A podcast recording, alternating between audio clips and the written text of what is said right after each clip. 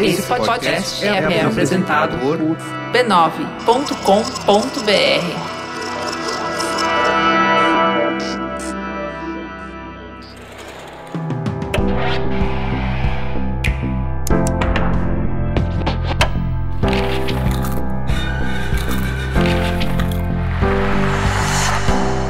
Mamileiros e mamiletes, bem-vindos ao Mamilos Cultura, o nosso espaço de reflexão a partir de produções culturais. Eu sou a Cris Bartz e hoje eu tô aqui com a Maria para apresentar para vocês um projeto do qual eu tô apaixonada e que ela anda liderando. Maria, por favor, se apresente para os nossos ouvintes quem é você na fila do pão.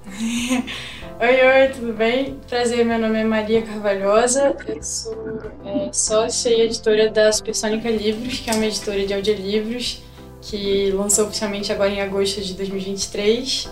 A gente vai lançar até o final do ano 10 audiolivros é, que eu acho maravilhosos, com, lidos por pessoas, é, grandes artistas e, e tá sendo uma aventura, tá sendo muito legal. E hoje a gente tá gravando, não é de qualquer lugar não, a gente tá em Paraty, na Flip e a gente não tá sozinho. Maria, quem tá aqui com a gente hoje? Quem que tá fazendo um barulhinhos que o ouvinte tá escutando? Tá aqui embaixo da mesa o café, é meu cão guia. Talvez ele ronque em algum momento, às vezes ele, sei lá, ele participa, ele é bem participativo. que delícia.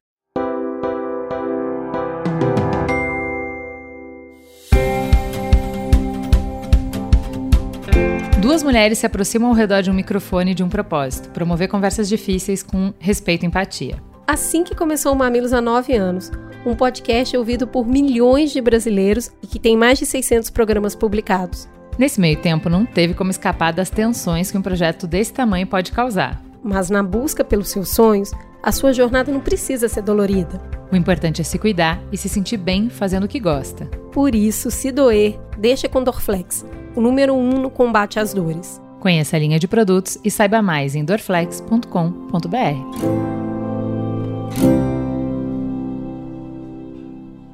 Olha só, é, eu queria começar te perguntando sobre a forma como a Supersônica nasceu para que você pudesse é, colocar no mundo um projeto que pudesse acolher as suas necessidades e as necessidades de tantas outras pessoas, não só de acesso à cultura, mas de acesso à cultura para quem tem baixa visão, para quem não tem visão. Conta um pouquinho da sua história com isso. A As já começou é, por causa da Daniela Thomas, que é diretora de cinema, teatro, cenógrafa. Ela é uma apaixonada por audiolivros de muito tempo, assim. Acho que é, as pessoas que ela vem, a gente é, tem por princípio o objetivo anticapacitista, a gente quer trazer um material acessível que seja muito charmoso e maravilhoso, de muita qualidade, que seja um objeto de desejo não só de pessoas cegas, mas de, de todo mundo. É, e acho que é por esse caminho que a gente quer entender a acessibilidade agora, fazer uma acessibilidade esteticamente muito prazerosa. E daí a Daniela Thomas, ela morou nos Estados Unidos, em Londres, por muito tempo. Quando ela voltou para o Brasil, ela começou a ouvir audiolivros para se manter meio conectada com a, com a língua inglesa. E daí é, em 2021, em março de 2021, eu escrevi uma resenha para 451 sobre a minha experiência com audiolivros, que não era muito boa até então. É, eu fiquei cega em 2015, com 13 anos, e daí eu comecei a procurar formas de poder ler de maneira independente. E daí, no primeiro momento, eu não, não consegui embarcar muito no, nos audiolivros que existiam em 2015, 2016. E daí, quando eu tive que escrever essa, esse artigo para a revista, eu meio fui pesquisar e fui me aprofundar e eu descobri tanto, vi as coisas que eu não gostava, fui me aprofundando por que, que eu não gostava dessas leituras que às vezes eram muito. que, que não tinham o tom certo do livro, que se desviavam um pouco do, do conteúdo, eram ou muito neutras ou muito dramáticas e tal. E daí eu ao mesmo tempo eu fui me apaixonando por audiolivros enquanto eu, eu ia pesquisando, porque tem tanto coisas antigas, tipo o Haroldo de Campos lendo Galáxias, ou é, tem aquele selo Fest, tem é, documentos e, e, arquivos in, antigos e incríveis, quando produções novas sendo feitas pela, pela Audible, por exemplo. É, tem o livro da Pat Smith, lido pela Pat Smith, o Só Garotos, que é incrível. E daí eu escrevi essa resenha, daí a Daniela Thomas ela leu e ela falou: tá, beleza, você identificou uma lacuna que existe aqui e tal para esse tipo de projeto. Eu conheço um monte de atores e atrizes, a gente pode mudar. Mas vocês já se conheciam antes? Como Já. é que é isso? Um dia ela te manda um e-mail? Não, o que, que ela- aconteceu? Não, então é. Tipo, ela é madrinha de casamento da minha mãe. Tipo, é... Ah, já tava em É, já casa. tá em casa. Que legal. E daí, e daí a gente se juntou com a escritora e editora Beatriz Bracher e com a produtora Mariana Beltrão. E daí a gente começou a fazer. A gente passou um ano pesquisando para tentar entender como que era o mercado de audiolivros. Aqui a gente fez muita consulta com a galera da Bookwire e da Tocar Livros e da Ampere. Tipo, um ano tentando realmente entender como que funcionava a produção e qual que era essa parada que a gente não, não conhecia muito bem. E daí no ano seguinte a gente começou a produzir, em 2022, e a gente lançou agora em 2023. E a produção do áudio é da Ampere? Não, a produção do áudio é da Supersônica. A gente grava nos estúdios Alcateia, quem distribui é a Bookwire. Muito bom. Olha só, quando eu li um pouco sobre a Supersônica, eu vi que vocês é, têm o objetivo de tratar a leitura como um projeto artístico. Sim. O que, que isso significa na prática? O que, que isso muda dos livros que você ouviu e você falou não é isso para é isto? Eu acho que tem. é, esse é muito o trabalho da Dani, assim, eu acho que a gente. A gente quer abrir mão dessa, desse pressuposto de que a leitura é neutra e que existe uma, uma leitura que não interfere. Eu acho que é- toda voz interfere. E isso tem um, um potencial artístico enorme, assim. Qual é a voz que você vai trazer pro livro? É uma mulher, é um homem, é uma pessoa com sotaque de São Paulo, é da Bahia, de, lá, Manaus. Tipo, acho que tem a voz ela, ela é uma outra esfera criativa e é um, pode ser uma forma muito interessante você se aproximar de obras que não necessariamente seriam tão é, fáceis ou palpáveis para você ler de maneira visual. E acho que é isso que a gente quer. A gente quer que todo mundo se apaixone por audiolivros, sejam cegos, sejam pessoas com baixa visão, sejam pessoas... Porque, ao contrário do que muitas pessoas pensam, a maioria dos cegos não, não depende ainda e se apoia em audiolivros, porque não tem produção suficiente para Pelo menos eu era assim. não tem eu- volume. não tem volume, não tem necessariamente qualidade, não tem necessariamente um lugar E, não- onde você acha e assim, tudo. não tem volume, não é só de audiolivro, também não tem de braille, também não é todo mundo Não. que, que lê em braille, né? Então foi Eu, a pessoa exemplo, fica com baixo braille. acesso à cultura. É isso, você, quando você fica cego, você se depara. Eu fiquei, sei lá, em dois meses cega, e daí de repente eu não conseguia mais acessar nada, nem livro, nem filme, nem é, museu, sendo que já era lei naquele momento, em 2015, agora a lei está sendo implementada é, de fato, porque teve esse tempo de para as pessoas, enfim, se, se entenderem e tal. Mas só que é, ainda não é regra, assim, ainda não tem acessibilidade universal. E isso é muito grave. Muito grave. Agora, você começa falando comigo sobre é, a ideia de fazer um livro assumindo que ele não é neutro. Sim. E isso é muito louco, porque quando eu leio, eu, eu dou um tom de voz para os personagens na minha cabeça. Na hora que eu leio a frase, eu leio com uma entonação que eu acredito que é o tom de voz daquela personagem. Acontece que recentemente eu fui ao teatro ver um- uma adaptação de um livro que eu tinha lido. E a, a cena, eu olhei e falei, não, mas peraí, esse aí não é o tom dessa personagem, não foi assim que eu li. Como, como que você consegue perceber a ideia da narração? Não como uma indução ao que o ouvinte deve sentir, não manipulando o, o ouvinte para o que ele deve sentir, mas convidando ele a descobrir o personagem.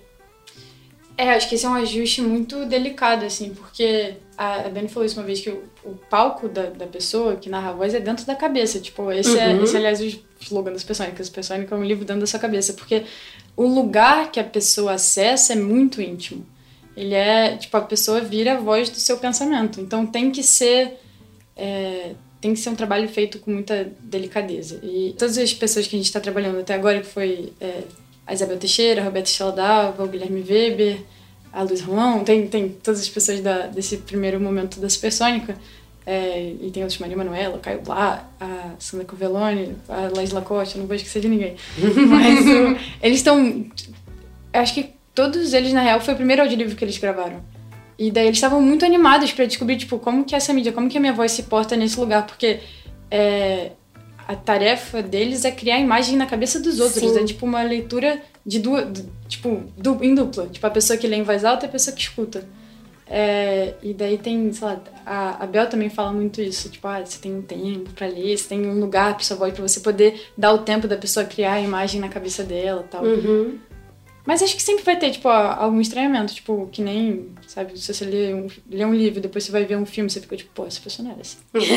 Esse cara era assim, eu não imaginei. É. Mas você sabe que eu, eu acredito, pelo menos na minha experiência com audiolivro, eu tive um estranhamento no início uhum. e insisti me fez me apaixonar por personagens. Eu acho que o audiolivro que eu mais gostei até hoje que eu vi foi o do Nelson Mota, narrando a história do livro que ele escreveu sobre o Tim Maia. Uhum. E hoje eu não consigo nem ouvir é, o nome dele sem ouvir Sim. na minha cabeça a lembrança dele imitando o Tim Maia chamando ele. Que aquilo ficou muito ah. caracterizado, para mim ficou muito marcado. Há, dois, há cerca de dois anos atrás eu tive a oportunidade de fazer uma audionovela. Ah com o, o Tomás Aquino, era o ator que, que era o ator principal dessa audionovela. Ela se chama Sons e Drinks, então se passa num bar e as pessoas é, chegavam no balcão e contavam uma passagem da vida delas, como costuma acontecer em bar, e ela interage com esse, com esse é, barman ali que tá, tá no bar. E a gente percebeu o quanto é difícil encenar só com a voz porque os atores, os cantores são performáticos com o corpo inteiro. Hum. Como é que é a preparação das pessoas que vocês convidam para poder fazer essa audionarração? Cara, é bem difícil, quer dizer, porque quando você está no estúdio de audiolivro, que nem é, é o Alcateia, o microfone é, tipo, hiper ultra sensível. é. E daí, daí a pessoa não pode nem, tipo, mexer o braço. Às vezes, tipo, eles param e tipo, falam, ah, você pode esperar dois segundos, sua barriga tá fazendo muito barulho. que legal, né? Nossa, mas eu fico meio desesperada. Tipo, gente, caraca, eu não ia é. conseguir gravar um audiolivro. Mas o... E tem o tempo certo de respirar também, né? Senão Sim. atrapalha. É. Tem, às vezes, tipo, saliva na boca. Tem umas coisas muito específicas, mas que às vezes a gente abraça. Fala, tipo, ah, tudo bem, é isso aí. Tu vai, vai se mexer, vai fazer... Não sei. Acho que tem, tem essa, esse meio lugar, tipo, tudo bem, perfeito do áudio, mas também acho que dá para explorar uns lugares com um pouco mais de ruído, mais imperfeições às vezes. Uhum. Só que é um, tipo, a, a Roberta Estrela Dava, quando ela foi gravar, ela, tipo, ela ficou, tipo, em pé com a mão para trás, tipo, não vou conseguir fazer, tipo, se não for desse jeito. Mas só que a voz é muito expressiva, assim, acho que a gente, a gente é, se apoia muitas vezes em, tipo, gesto, em mão e, tipo, corpo, só que a voz, ela também é corpo. Então você também... É, para mim, pelo menos, que eu enxergo, tipo, a voz é muito suficiente para você entender as intenções da pessoa, e o que, que ela tá querendo dizer, o que, que ela tá querendo passar e tal. E eu aqui fazendo vários gestos. Eu falo, é, a gente fala caramba. com o corpo inteiro, né? E ali, de repente, tem só a voz. Eu lembro que a gente ficou no projeto muitas vezes voltando porque o ator encenava com o corpo e na verdade a gente precisava dele encenando Sim. só com a voz. Uhum. Não tinha o cenário, não tinha mais nada para dar suporte para que as pessoas entendessem a intenção que não fosse a voz. Pensando nesse tempo, nesse para, volta, bebe água, refaz, uhum. costuma demorar quanto tempo uma gravação? Essa dedicação é o que? É toda semana, é todo dia? Como vocês têm preparado os livros enquanto projeto para serem lançados? Cara, vai de cada um pra cada um, assim, geralmente tem primeira aproximação, né, com a autora, tipo, ah, pô, você topa, não sei o quê, demanda livre, não sei o que, não sei o que lá, daí depois a pessoa faz uma primeira reunião com a Dani, depois ensaios e tal, e daí depende de cada, é, de cada projeto, tipo... O tamanho do livro, óbvio, né? O tamanho do livro e também a, a dificuldade do, do livro específico. Texto, do é. texto, ainda tem isso. Então, dependendo, vai ter mais ou menos ensaios, tipo a Bel Teixeira, que a gente... que ela tá gravando todos os livros da Ernaux que a gente está fazendo em parceria com a editora Fósforo, os audiolivros. É, ela, tipo, a gente se encontrou com ela inicialmente, daí ela fez primeiro uma primeira conversa com a Dani, depois um primeiro ensaio, e dela achou um lugar que foi muito louco isso, porque, aliás, eu vim aqui na Flip ano passado, e daí eu assisti a mesa da Annie Ernaux. E daí eu tenho uma síndrome que chama Síndrome de Charles Bonnet, que você é meio análogo à síndrome do membro fantasma, só que para nervo óptico. Então, o cérebro que cria imagens a partir da falta de imagens. Uhum. E daí eu tava lá vendo a mesaninha no, daí eu fiquei vendo a voz dela, daí eu comecei a ver um monte de mancha magenta, assim, bem lisérgico, doido.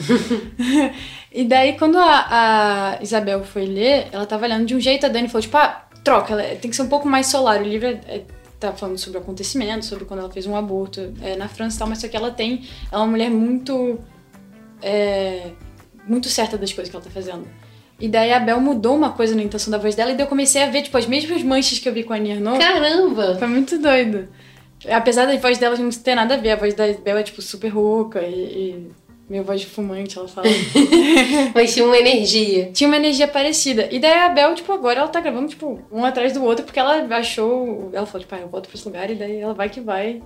Não, e ela é um monstro, né? Ela é um ela, monstro. ela encarna e ela, ela entra dentro do projeto, ela entra. ah, Total. o olhar dela é muito forte, ela entra dentro do que ela tá fazendo. Beijo, Isabel. Foi muito bom conversar com você. Você está comigo até hoje. Porque eu acho que ela tem esse lugar de muita vivacidade e ela conecta com a Ani nesse lugar, né? Uma ótima escolha. Eu queria te perguntar disso. Como é que escolhe uma voz para um livro? Além das manchas mangentas, o que, que que você olha pro livro e fala, gente, isso aqui vai ficar muito bom na voz do Sim. Caio Black. Como é que é isso? Cara, é- é- eu acho que é a coisa mais prazerosa, assim, tipo, você juntar a pessoa com a voz e. e...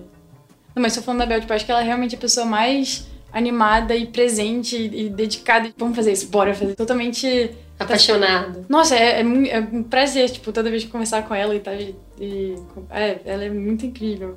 Mas o, esse trabalho de juntar a voz com. Porque entre, às vezes os livros eles são em, primeira pessoa, como é o caso da, da Annie Ernaux. Mas você tem outros livros que são. Quer dizer, a Annie Ernaux tem, tem os anos que não é exatamente em primeira pessoa, é meio em terceira pessoa, que é um livro do. São memórias meio sociais, né? Memórias do, do nós da França. É, que é um livro bem doido mas, e muito legal e que a Bel tá, sei lá, arrasando. Mas o, por exemplo, Os Mortos, que foi o que o Caio Blá leu, ele tem um personagem meio principal, que é o Gabriel Conroy, mas ele não é em primeira pessoa. E daí, tipo, tá, então quem vai ser esse narrador que vai, vai contar essa história pra gente? Tipo, qual que é a intenção que a gente quer dar pra ele? Ou o livro do xadrez também, que é um... Você tem dois personagens principais, o, o Dr. B e o Chentovic, que se lutam xadrez, sabe? Lutam xadrez, jogam xadrez. É, e daí você É tem uma batalha no xadrez. batalha de xadrez no meio do É. mar, louca, com a Segunda Guerra, uma coisa muito louca. E daí você tem. Não é nenhum deles dois que narra, é um outro personagem, que é o personagem observador. Então, que, quais intenções a gente quer dar pra esse personagem observador? Tipo, como que a gente quer que ele. Porque ele meio que amarra toda a, a trama, assim. Então, acho que é um trabalho de, de interpretação e meio de arriscar. Falar, ah, tá bom, beleza, a gente quer isso aqui. Foi, vai. Vai ser. Vai ser esse, essa é a cara que essa pessoa quer, dar pra essa leitura. Vocês chegam agora ao décimo título disponível em dezembro, mas é uma construção de muita curadoria, não acontece num tempo ágil.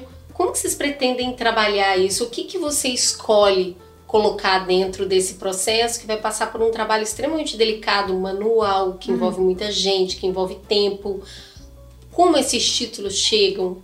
Né? Como vocês selecionam isso? Eu acho que a Supersônica não, não pretende ser uma editora de audiolivro que vai lançar, sei lá, 5 audiolivros por mês, tipo, 10 audiolivros por mês. Tipo, a gente não tem esse tamanho. A gente é, lá, meio, meio boutique de audiolivros. Ou a Dani sempre fala que a gente queria ser o MUBI do audiolivro. Tipo, Hum. ter, ser um lugar onde você acha de uma qualidade, mas também a gente quer indicar outros audiolivros de outras pessoas e outras coisas de áudio maravilhosas e tal.